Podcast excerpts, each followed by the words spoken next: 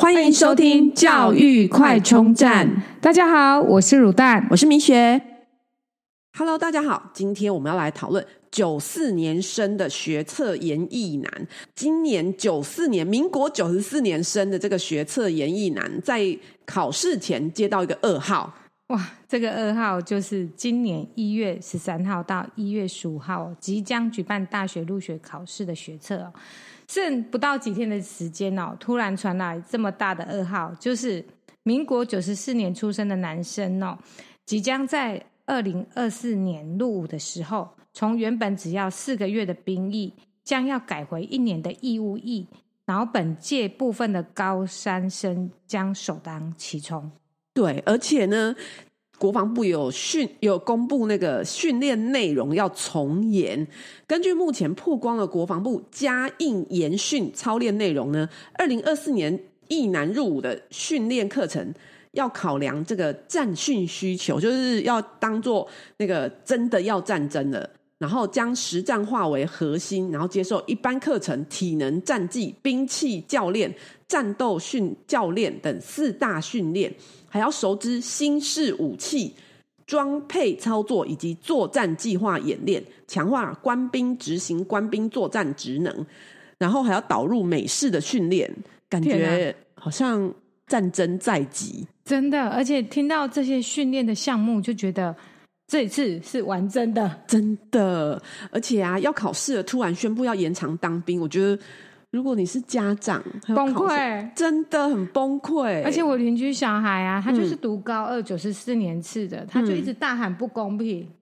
他说男女生也要当兵吗？没有哦，还是不公平！说为什么我们九十四年就要一年？对，而且他一直在讲说，为什么别人都四个月就要浪费我的时间？难道对你不知道国家有难了吗？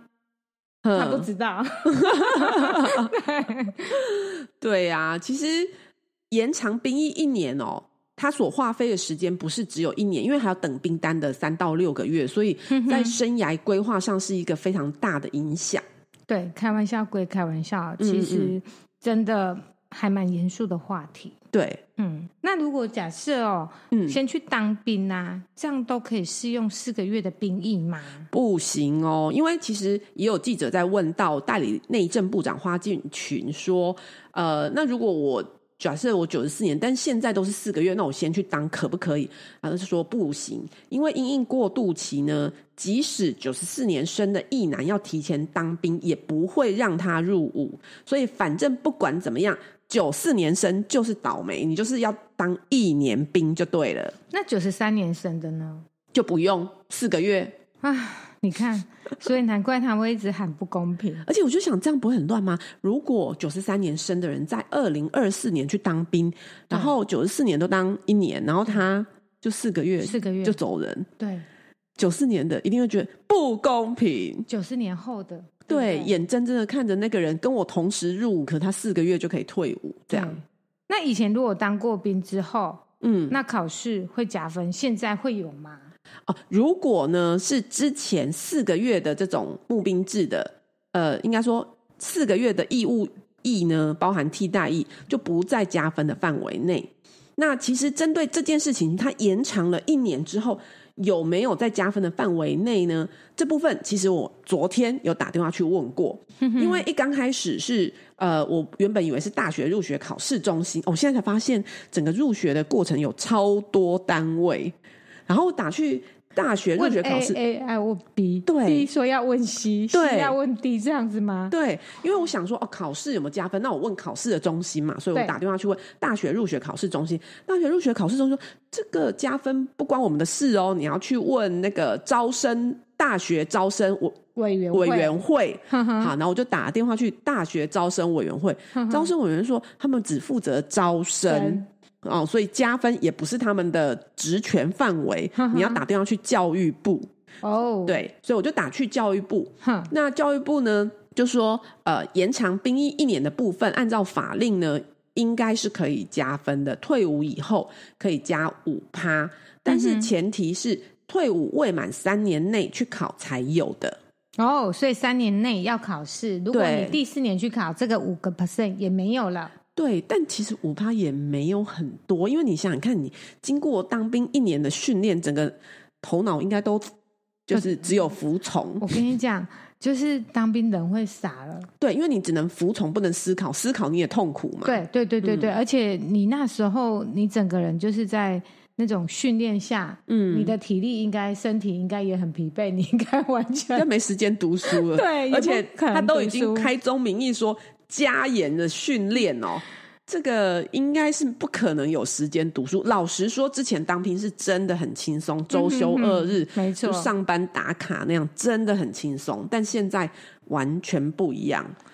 对我，我相信就算是九三年生的，其实我觉得换个角度想啦，哈，真的要打仗的时候，呃，你有受过这样一年的训练，起码你拿枪炮可以保护你的家人啊，起码你会对拿玩弄那个枪炮这样子，不对会说连操作都不会操作，不然现在真的发生了，哎，真的不会用枪、哎，还有体能也可能受也不不了。行，对对对，就是可能人家可能可以撑半年，我们可能撑一天。对，所以换个角度想，如果把战争当前提的话，嗯，你有一年的训练总比四个月好。对，所 以呃这，样想有有比较好吗？ 有啊，当然是有啊，因为其实需要大家一起来保卫啊，嗯，要做好准备的概念啊，不然嗯，莫名其妙。你也会觉得说，哎，怎么都没有事先准备？那这这些都是他们想要在做准备的一些动作啊。是没错，只是觉得啊，台湾难道只有这条路可以走吗？我觉得大部分人的心声当然都希望和平，不要战争啊。但看起来各方面的准备，最近不是还有说那个呃，行政院有建议，幼稚园的学生要开始分辨炮弹的声音。对，跟放鞭炮的声音不能混在 一起，幼稚园其实这都是主政者都在告诉我们，战争越来越近进了。了，嗯，真的没有别种方式可以解决我们的两岸关系。嗯，这个不是我们